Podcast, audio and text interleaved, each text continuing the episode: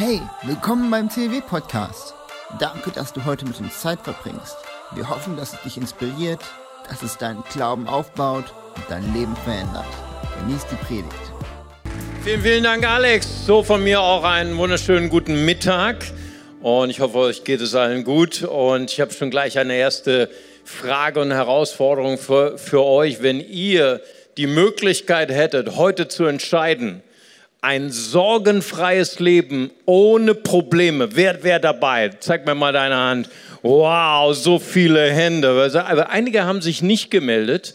Nicht, weil sie irgendwie äh, nicht Probleme haben wollen, ne, sondern die wissen schon, worauf ich hinaus will. Ne? Weil mein nächster Satz lautet nämlich, hast du keine Probleme, hast du keinen Charakter. Ne? Problem, nicht wahr? Da habe ich geklaut von Paul Newman. Paul Newman hat gesagt, hast du keine Feinde, hast du, keine Probleme, äh, hast du keinen Charakter.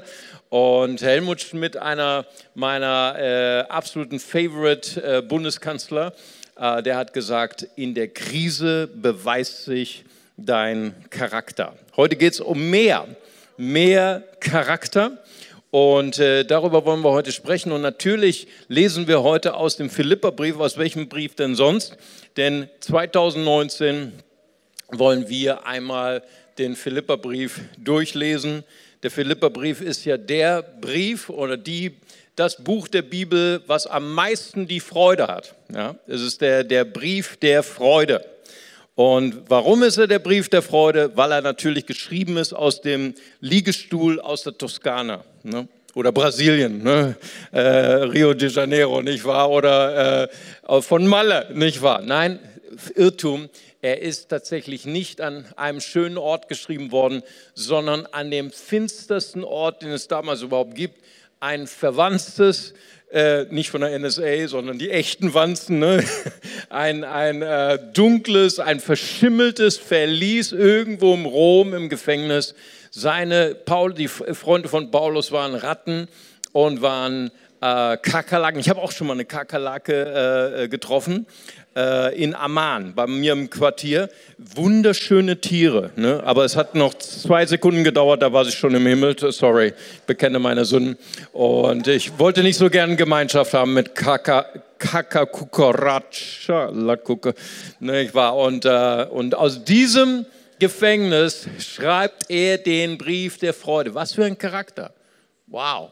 Und ich meine, Paulus hat schon Charakter, dass er sagt, ich bin am finstersten Ort und ich freue mich und ich ermutige sogar andere, äh, andere Leute und sage, hey, es ist cool, wenn du lächelst, weil Lächeln ist gesund, Freude ist gesund, lach mal wieder und das aus dem finstersten Ort. Charakter ist eine wichtige Sache. Und wir wollen heute eins äh, der Herzstücke der, äh, der paulinischen Briefe lesen.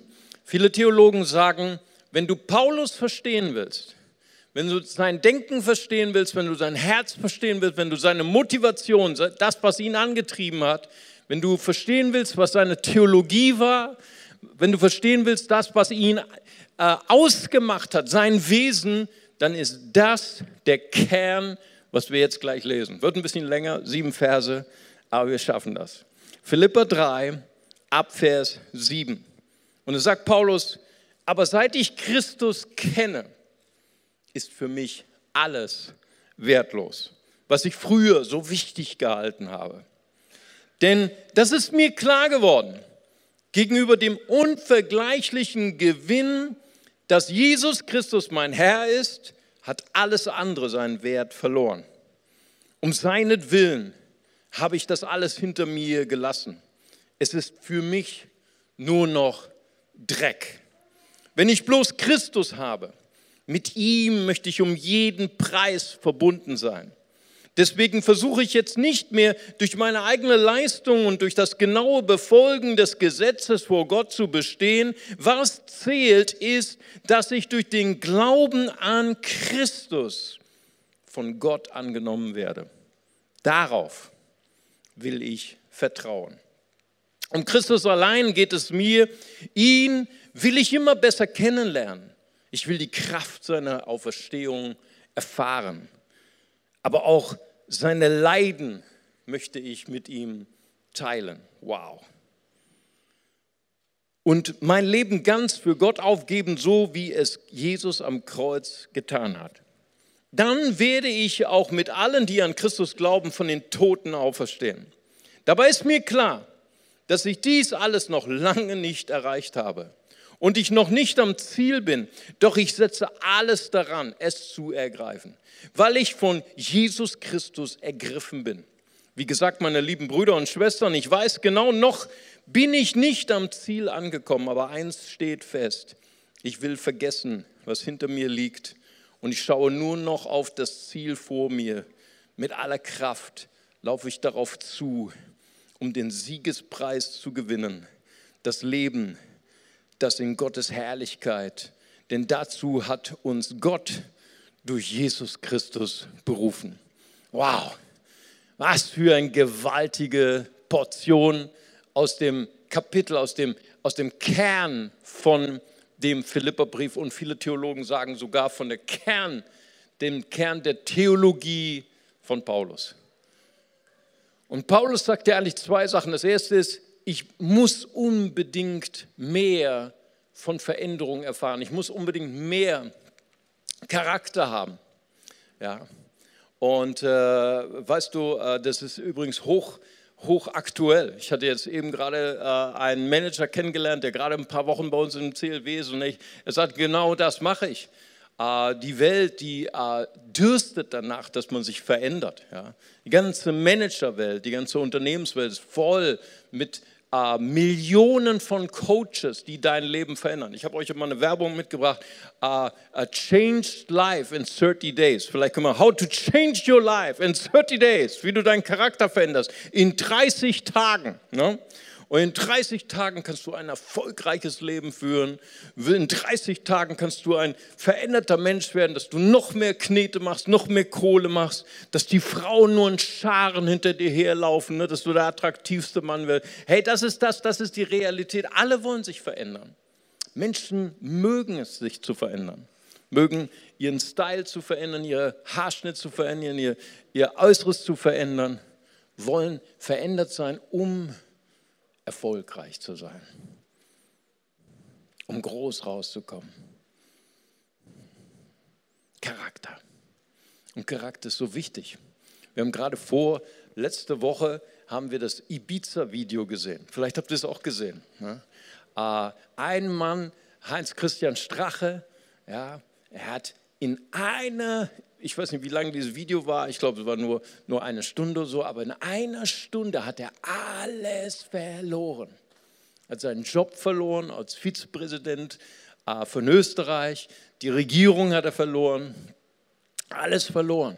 Ich glaube, in dem, in dem, in dem äh, Trauma hat er gar nicht kapiert, was, das, was passiert ist. Ich glaube, er hat gar nicht verstanden, dass es mit ihm zu tun gehabt hat. Ne? Er hat dann so ein Video gedreht und hat dann so gesagt, ich war nicht schuld, die Russen waren schuld. Ne? Die Russin war schuld, ich war nicht schuld, ich war besoffen, ne? der Alkohol war schuld. Nicht wahr? Und irgendwann hat es, glaube ich, ihm gedämmert, äh, hey, ihr seid was mit mir zu tun. Charakter ist das Wichtigste, ist die wichtigste Grundlage, um ein erfolgreiches Leben zu führen oder ein nicht erfolgreiches Leben zu führen. Und das ist das, was Paulus gehabt hat und er äh, äh, gewusst hat, also der Charakter, ich brauche eine Veränderung meines Wesens. Und deswegen möchte ich bei Christus sein. Ich möchte ihn erkennen. Ich möchte die Kraft seiner Auferstehung erkennen. Ich möchte sogar die Gemeinschaft seiner Leiden erkennen. Wow. Wenn du das nicht verstehen kannst, wie stark man ein Fan sein kann von Jesus Christus und sogar in Leid bei Christus zu sein, weil viele Leute, die Christen sind und sagen, die gehen durch Leid, die sagen, oh, wow, auf Wiedersehen, Jesus, war doch nicht so toll. Aber bei Christus zu sein, selbst im Leid, das können nur Fußballfans verstehen. Ne? Also Bonn ist nicht so bekannt oder das CLW ist noch nicht so bekannt für, Fußball, für echte Fußballfans. Was echte Fußballfans? Habt ihr gestern das Spiel gesehen? Äh, Bayern München, Leipzig, hier dauernd Leute so, äh, hier gibt es keine Fußballfans, aber wenn echte Fußballfans hier wären, ja, RB Leipzig, ja, die würden hier mit Schal kommen, RB Leipzig mit Mütze, Ne? Und weißt du, was echte, echte Fußballfans sind? Die sind sogar Fans in der Niederlage. Ne? Selbst in der Gemeinschaft der Leiden bin ich RB Leipzig, nicht wahr? Und nach der Le Niederlage kommt auch wieder das hoch. Aber Paulus, er sagt, da gibt es jemand, der hat mich verändert, wie keiner der Millionen von Coaches, die es in der Welt gibt, mich verändert hat. Ich möchte ihn erkennen. Ich möchte die Kraft seiner Auferstehung erkennen. Er wusste, Christus die wichtigste Person für mich, weil, weil ich habe etwas verstanden. Das ist unser erster Kerngedanke. Charakter zu gewinnen ist das Entscheidende in deinem Leben. Es entscheidet über Erfolg oder Misserfolg. Es ist der Weg, der Weg zu einem starken Charakter ist ein Kampf, ist ein Wettlauf. Nun, Paulus wusste, Jesus allein hat die Kraft, mich wirklich tief zu verändern. Bis in die Tiefen meines Wesens. Was ist Charakter? Charakter ist diese unglaubliche Festigkeit zu wissen, was meine Identität ist. Charakter ist das, was unser ehemaliger Kanzler Helmut Schmidt gesagt hat. Charakter ist das, was in der Krise offenbar wird, was unerschütterlich ist. Ganz egal, wie deine Umstände sind. Und Paulus wusste, Jesus, das Evangelium hat die Kraft zu verändern. Und ich möchte heute kurz über drei Punkte sprechen. Erstens, das Evangelium verändert jeden. Zweitens, die Veränderung des Evangeliums geschieht in unserem Charakter langsam, in Prozessen. Und drittens, die Veränderung des Evangeliums ist machtvoll. Nun, in dem dritten Kapitel, ich hatte leider nicht die Zeit, alles vorzulesen, aber wenn du vielleicht zu Hause nochmal studieren möchtest, ich ermutige dich, den Philipperbrief zu lesen. In den ersten sechs Versen sehen wir, was der Grund war für diese gewaltigen Verse, die wir gerade gelesen haben. Diese gewaltige Passion. Alles ist nämlich entstanden durch die Frage, wie bekommt ein Mensch eigentlich Charakter? Weißt du, und äh, das war genau der, der Punkt in der ersten Gemeinde. Die erste Gemeinde, wenn du das vielleicht ein bisschen weißt, wenn hier Bibelstudenten sind oder Leute, die gern die Bibel lesen, du weißt, die erste Gemeinde bestand aus zwei Familien. Die eine Familie, das waren die Juden, die Jesus nachgefolgt sind. Sie haben auch an Jesus geglaubt, aber sie haben ihre jüdischen Traditionen gelebt. Ähm, sie haben den Sabbat gehalten. Da war nichts mit Schnitzel, ne, kein Schweinefleisch. Und vor allen Dingen haben sie sich beschneiden lassen. Ne? Und sie waren der festen Überzeugung, man kann nur ein echter Christ sein, wenn du alle jüdischen Gebote gehalten hast. Und die zweite Familie äh, in der Gemeinde Jesu war damals die äh, Nichtjuden, die Jesus nachgefolgt sind, die sogenannten Christen. Und die Juden, die Jesus nachgefolgt sind, haben zu den Christen gesagt, hey, ihr seid Waschlappenchristen.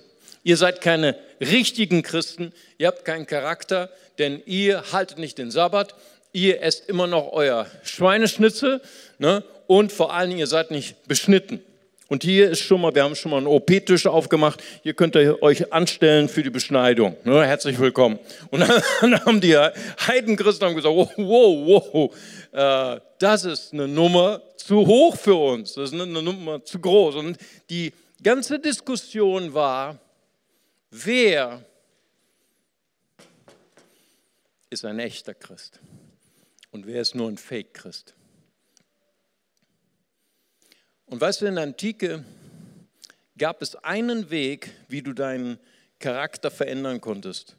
Und das war, indem du dich zusammengerissen hast, indem du deinen ganzen Willen zusammengenommen hast und indem du dich durch die Gewalt des Willens und vor allen Dingen bei den Griechen war es ganz, ganz wichtig, durch die Gewalt des Intellekts, dem unterworfen hast und deine Gefühle, deine Begierden, deine Bedürfnisse, all das dem untergeordnet hast und du hast dich mit Gewalt verändert. Und das, darum ging es eigentlich in diesem Streit in der ersten Kirche. Ihr könnt nur echte Christen sein, ihr könnt nur echten Charakter entwickeln, indem du dich dem Gesetz unterordnest. Und Paulus ist total mit dem Gefühl dabei. Weil Paulus ist ein Vertreter dieses Weges. Weißt du, es gibt zwei Wege, seinen Charakter zu verändern. Das ist einmal der Weg der Antike und dann ist der moderne Weg, der Weg der Postmoderne. Die Postmoderne, das sind die Menschen, die ernüchtert sind von dem Weg der Antike. Die wissen, ja, du kannst dich für eine Zeit verändern, durch deinen Willen, durch deinen Intellekt, aber eigentlich ist das nicht wirklich das, was dein Herz verändert. Und deswegen haben sie gesagt, die Postmoderne und die modernen Leute sagen, du musst ganz tief in dein Inneres schauen, du musst schauen, was sind deine Gefühle, was sind deine Begierden, was sind deine Leidenschaft und das bist du wirklich selber. Und die Postmoderne sagt, du musst herausfinden, was deine Gefühle sind und das musst du ausdrücken.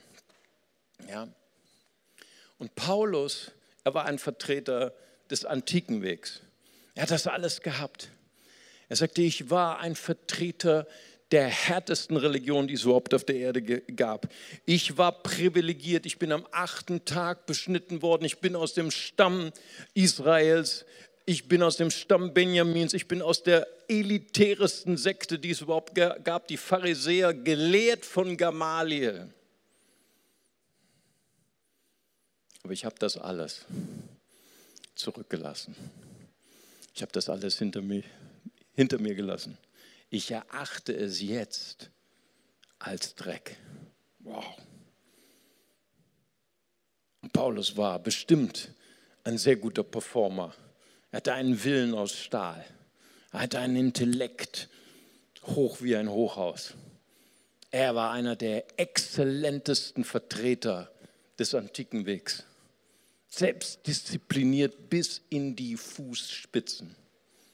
Aber er sagt, ich habe das alles hinter mir gelassen, weil ich habe etwas herausgefunden. Religion verändert nicht mein innerstes Herz. Religion ist die Reduzierung von Beziehung zu Gott zu einem Deal. Weißt du, Religion ist eine geniale Erfindung der Menschen, wie man mit Gott einen guten Deal machen kann, ohne mit ihm eine Beziehung einzugehen. Gott, ich gebe dir mein Geld, Gott, ich gebe dir meine Zeit, ich gehe zur Kirche, ich mache meine Gebete und dafür segnest du mich. Dafür machst du mich reich. Dafür segnest du meine Familie. Aber mit dir zu tun haben möchte ich nicht. Religion entfremdet uns von Gott, macht uns zu Fremden Gottes. In Johannes 16 sagt es, es wird einmal die Zeit kommen und die ist schon gekommen, in den Kreuzzügen, jetzt in der Scharia, wo Menschen im Namen Gottes andere Menschen hassen, auf andere Menschen herunterschauen, weil sie nicht deinen Glauben haben, sogar andere Menschen foltern und töten. Und so ein Mensch wurde Paulus.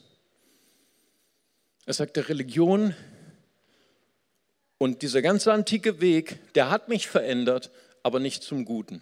Ich bin ein Mann geworden, der hassen gelernt hat. Ich bin ein Mann geworden, der auf andere herabschaut. Aber als ich Christus kennengelernt habe, als ich Jesus kennengelernt habe, habe ich echte Liebe, habe ich echte Freude, habe ich echte Hoffnung bekommen. Und deswegen möchte ich alles für Christus geben. Was meine muslimischen Freunde sagen immer, ey, ihr Christen, ihr macht euch das einfach zu einfach mit der Gnade. Ne? Ihr mit eurer Gnade, ne? aber ihr habt kein verändertes Leben. Ich sage, das könnte sein. Kann sein, dass manche Christen das missverstanden haben, aber Paulus hat es nicht missverstanden.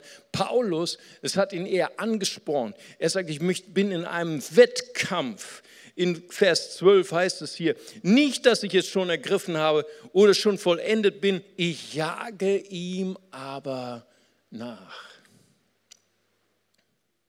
Christus hat mich so verändert, dass ich ihm mein Bestes gebe. Und du bist vielleicht verwirrt und sagst, hey Paulus, die, deine Theologie verstehe ich nicht. Du warst äh, radikal für deine Religion und jetzt bist du radikal für Jesus. Was ist der Unterschied? Und wir haben vor drei oder vier Wochen haben wir uns äh, zwei Wettläufer angeschaut. Sie waren Athleten für das englische Team in den Olympischen Spielen in 1924 in Paris. Und der eine hieß Harold Abraham. Vielleicht können wir kurz sein, sein Foto haben. Wir, wir, wir haben ihre Geschichte in diesem sehr älteren Film schon die Stunde des Siegers. Manche aus meiner Generation haben diesen Film gefeiert und geschaut. Und, und die Reporter fragen ihn und sagen, Herr Abraham, Sie sind einer der besten Läufer im 100-Meter-Lauf für England, auf der ganzen Welt. Warum quälen Sie sich so? Warum trainieren Sie so hart? Nur für das bisschen Metall. Und er schaut auf diese 100-Meter-Strecke und er sagt, in den nächsten zehn Sekunden werde ich den Sinn meines Lebens beweisen müssen. Werde ich beweisen müssen, ob ich würdig bin, geboren zu sein auf der Erde. Das war seine Motivation. Seine Motivation war, durch Leistung zu definieren, welchen Wert er hatte. Und dann war der andere Läufer, der war Spezialist in 400 Meter Lauf. Sein Name war Eric Little. Und Eric Little hatte einen Traum, er wollte Missionar in China werden. Und seine Schwester war so im Vorstand von dieser Missionsorganisation und sie hat ihn immer so ein bisschen kritisiert. Sie hat gesagt, hey, du lebst nur für deinen Sport, du musst dich mehr vorbereiten, du musst mehr die Bibel lesen, mehr dich vorbereiten auf die Mission. Und dann hat er sie angelächelt. Er hat gesagt, Gott hat mich schnell gemacht. Und wenn ich laufe, dann lächelt Gott. Wow, beide total engagiert, alles gegeben, mir Bestes gegeben, aber die Motivation total unterschiedlich, total widersprüchlich. Der eine muss seinen Wert bestimmen, der eine muss seinen Charakter finden in seiner Leistung, der andere fühlt sich von Gott beschenkt, weiß, mein Wert ist in Gott. Ich bin wertvoll, aber weil ich weiß, das ist meine Gabe, deswegen gebe ich mein Bestes, um Gott zu verehren. Und, ähm, und das ist unser zweiter Kerngedanke. Weißt du, Religion lässt dich dienen, um deinen Wert zu verdienen. Aber einen Lohn verdient man immer durch Lässigkeit. Ein Geschenk kann man nur empfangen, indem man eins verliert, seinen Stolz.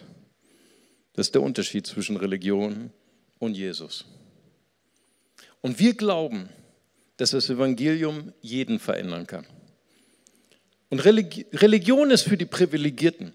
Religion ist für die Leute, die in privilegierten Familien geboren sind, so wie Paulus im, in, seiner, in seinem Stamm Benjamin, privilegiert, in einer privilegierten äh, äh, Umgebung, umgeben von Leuten, die selbstdiszipliniert waren, die sich zusammengerissen haben, die das beste Training bekommen haben.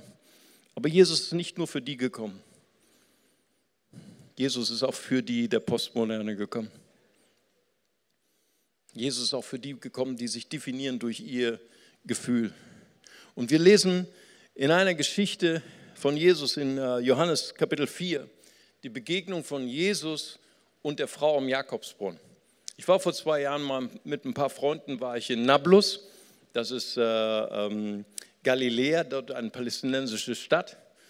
Und wir sind dort auf einen Hügel gefahren und dann haben wir den Jakobsbrunnen gesehen. Genauso wie es heißt im Johannes 4.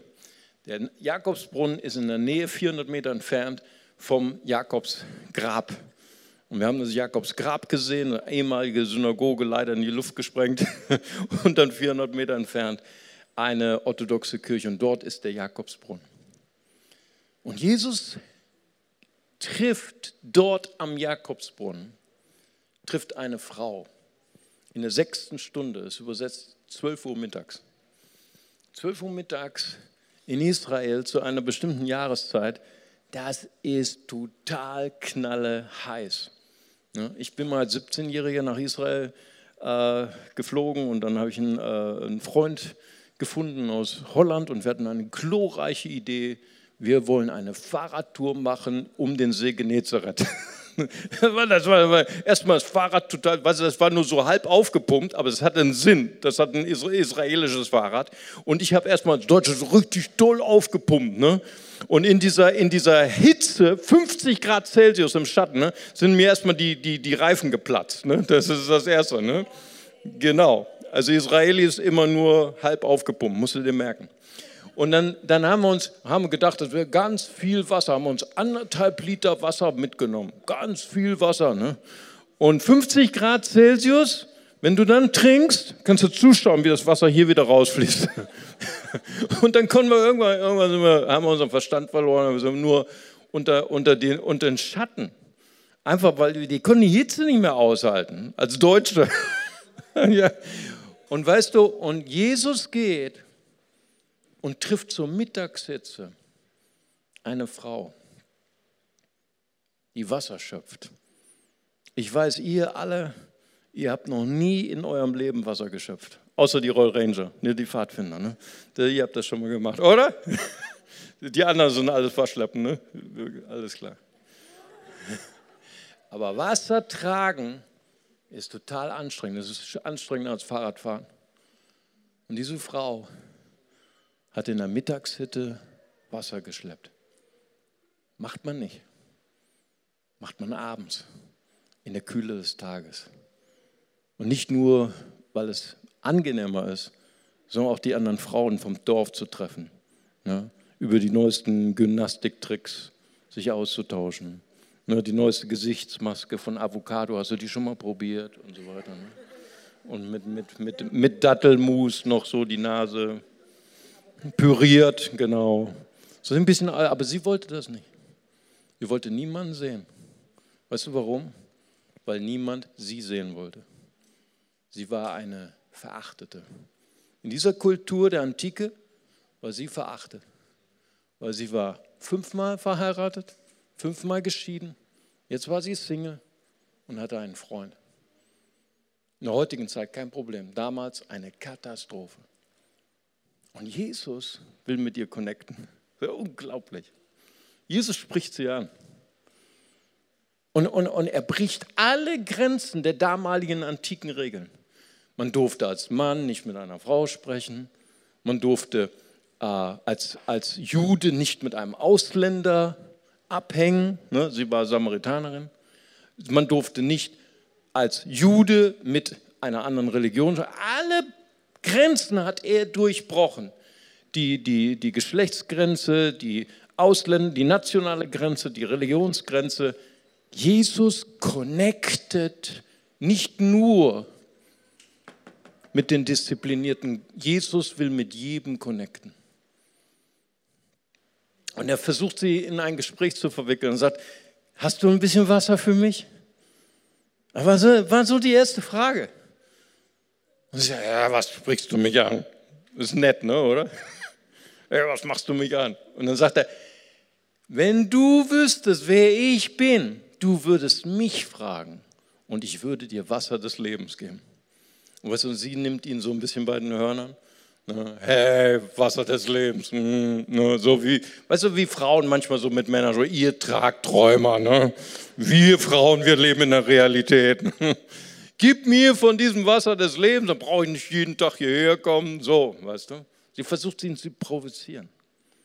Und dann sagt er, ich habe Wasser des Lebens. Wer davon trinkt, wird nie wieder dürsten. Wer von diesem Wasser trinkt, wird wieder dürsten. Und als diese Frau ihn so provoziert, dann wechselt Jesus auf einmal total das Thema. Also bei Frauen der Tod, ne? also wenn du irgendwie das Thema wechselst. Ne? Also, und, dann, und dann sagt er, sagt er zu ihr, ey, hol deinen Mann. Das ist ein totaler Themenbruch. Jesus, weißt du nicht, wie man eine Konversation hält? Und sie sagt, ich habe keinen Mann. Und er sagt, ich weiß, du hast fünf Männer gehabt und den, den du jetzt hast, ist nur dein Freund. Und weißt du, Jesus hat gar nicht das Thema gewechselt. Jesus hat genau diesen Punkt angesprochen. Er sagt, ich weiß, wer du bist. Ich weiß, dass du deine Identität, deinen Wert, deine Bestätigung als Person, das hast du immer gesucht in der Romanze, in der sexuellen Liebe mit Männern. Und niemand konnte dir das geben. Wer von diesem Wasser trinkt, wird wieder dürsten. Und du bist auf der Suche gewesen nach dem, was dich wirklich erfüllt. Aber ich bin der, der dir das wirklich geben kann.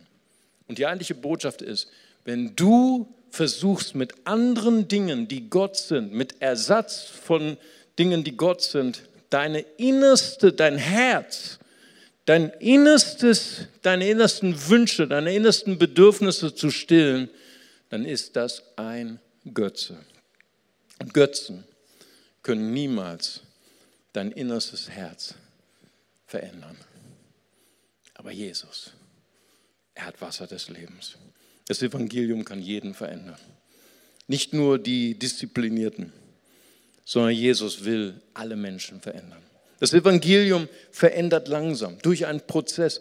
Paulus sagt in Vers 12, nicht, dass ich schon vollendet bin, ich jage ihm aber nach, ob ich es ergreifen könnte. Weißt du, Nachfolge Jesu ist eine Lebensreise. Nachfolge Jesu ist ein Prozess, weil wir werden verändert durch Beziehung. Deswegen ist für uns auch Freundschaft so wichtig in unserer Gemeinde. Deswegen ist bei uns auch Kleingruppe so wichtig, weil wir glauben, dass Jesus verändert durch ganz konkrete Dinge, durch Kleingruppe, durch die Fehler von anderen, fehlerhaften Menschen, wo wir lernen zu vergeben, wo wir lernen, Geduld zu haben. Warum? Weil Charakter ist nicht irgendeine Sache. Weißt du, viele Leute versuchen ihr Leben zu verändern. Ich mache mal die Technik, ich versuche mal zu loben, ich versuche mal Leute zu bestätigen und dann habe ich Erfolg im, im Job. Aber das verändert nicht dein Herz. Das sind nur Methoden. Aber Jesus, er verändert deinen Charakter. Aber dein Charakter ist etwas Lebendiges. Das ist nicht nur Steine, das ist ein Organismus. Und deswegen braucht Veränderung durch das Evangelium Zeit. Dein Charakter ist wie ein Baum, der muss wachsen. Und das Dritte ist, Charakterveränderung durch das Evangelium ist machtvoll. Weißt du, der antike Weg ist auch machtvoll. Durch die Gewalt des Willens und des Intellekts seine Gefühle unterdrücken. Was wir halten das Gesetz weil wir Gott fürchten. Und Gott kann alles. Gott kann dir deinen Job nehmen, Gott kann dir deine Gesundheit nehmen, Gott kann dir deine Kinder nehmen, Gott kann dir alles nehmen. Gott kann machen, dass du ihn fürchtest. Aber weißt du, was Gott nicht kann? Er kann nicht machen, dass du ihn liebst. Das ist eine Sache, die Gott nicht kann. Gott kann nicht dein Herz verändern, wenn du das nicht willst. Das Gesetz kann das. Das Gesetz ist wie eine Maske. Ich habe hier so eine alte Rittermaske, weißt du? Und das Gesetz verändert dein Angesicht, aber ohne dass dein Herz verändert wird. Weißt du? Und wir, wir gefallen dem Gesetzgeber, weil wir ihn fürchten. Also ich weiß gar nicht, ob ich das erzählen darf. Letzte Woche musste ich leider, leider, ne, musste ich meinen Führerschein abgeben. Ne. Ich bin leider jetzt Fußgänger geworden. Ich bin leider jetzt Fahrradfahrer geworden. Ne. Ich muss leider die öffentlichen Verkehrsmittel, hier ist die junge Generation, ne? Friday for Future. Also hier gehen die ganzen Daumen hoch. Oh super, Pastor, wir lieben dich. Likes, ich kriege dauernd Likes hier. Ne? Greta Thunberg, wenn sie heute hier sitzen würde, ja, Pastor. Aber sie würde wahrscheinlich mich durchschauen, weil ich habe mich verändert, weil ich mich verändern musste. Ich lasse mein Auto nicht aus Überzeugung stehen, ne? sondern weil ich muss. Ne? Weil wenn ich mein Auto nehmen würde, würde ich noch eine größere Strafe kriegen. Ja? Heißt, ich habe mich verändert, aber in meinem Herzen bin ich immer noch begeisterter Autofahrer.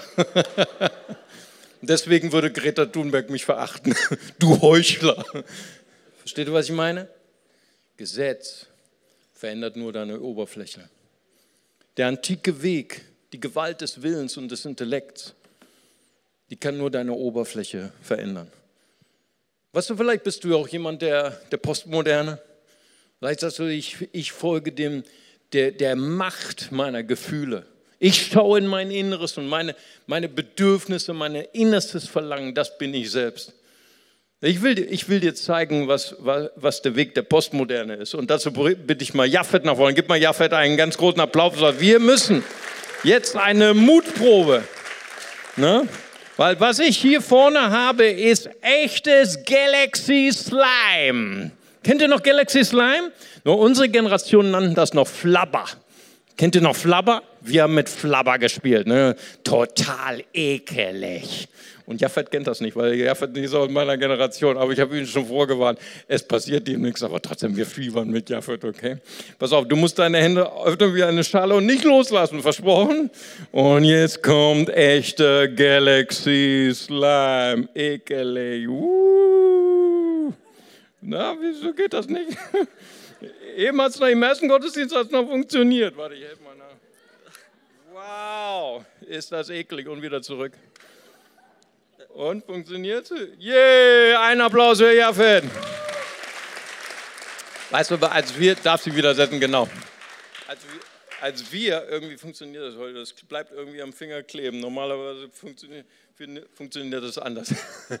Also wir haben früher, wir waren so durchgeknallt als Kinder, wir haben uns das sogar übers Gesicht geschüttet. Wir wollten eine Maske bauen, das hat nicht funktioniert, weil als wir es abgenommen haben, war wieder Flabber. Und so ist unser Gefühl. Wenn du sagst, ich bin, was mein Gefühl ist, ich bin das, was in meinem Innersten ist, hey, dein Gefühl ist heute dies und morgen das, ist Flabber. Das heißt, überhaupt nichts über deine Identität, über deinen Charakter auszusagen. Aber Paulus sagt, ich habe jemanden kennengelernt der ist anders als all die Millionen von Mentoren, anders als all die Millionen von Coaches, die versuchen, dich nur oberflächlich zu verändern. Ich habe Jesus kennengelernt. Und er verändert nicht nur hier auf dieser Ebene, sondern er verändert meine tiefsten Bedürfnisse ganz tief in mein Herz. Und weißt du, dieser Jesus, der zu der Frau im Jakobsbrunnen gesagt hat, ich gebe dir Wasser des Lebens. Weißt du, in Johannes steht, dass er am Kreuz hing und er hat geschrien, mich dürstet. Weißt du, er hat alles erlitten, nicht nur körperlicher Durst, sondern dieser kosmische Durst, diese, diese, hat alles verloren. Er hat die Liebe seines Vaters verloren. Mein Gott, mein Gott, warum hast du mich verlassen? Er hat diesen Tausch gemacht für dich. Und deswegen sagt Paulus, ihn möchte ich erkennen, weil er verändert mich ganz tief. Hey, zum Schluss, ich möchte euch gerne noch mal eine Story erzählen von Antonio. Antonio war gerade hier. Antonio, bist du noch hier im, im Saal? Antonio, steh doch noch mal auf, komm. Äh, Antonio, ich darf seine Story erzählen. Darfst dich wieder setzen? Antonio hat als Kind im angolanischen Bürgerkrieg mit fünf Jahren hat er einen Schrapnell bekommen in seinen Kopf. Und seine, das habe ich heute erst erfahren, seine Ärzte haben ihn assistiert, dass er gestorben ist. Und seine Eltern wollten ihn schon ins Grab legen. Und dann kam einer seiner Verwandten und hat seinen Puls gefühlt. Und dachte, wow, er lebt. Und ich bin so dankbar für, ich weiß nicht, deinen Onkel. Sonst würde er heute nicht mehr hier sitzen. Und Antonio ist einer unserer Kleingruppenleiter. Und ich habe, Antonio, das weißt du noch nicht, ich habe einen Fanclub für dich gegründet. Antonio Fanclub.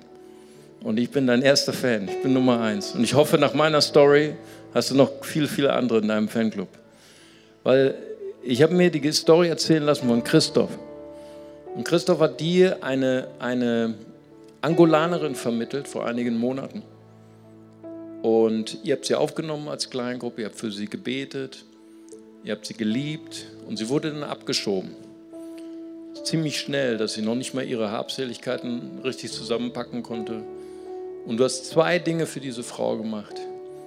Du hast deine Verwandten sensibilisiert und die haben ihr geholfen in den ersten Schritten in Angola.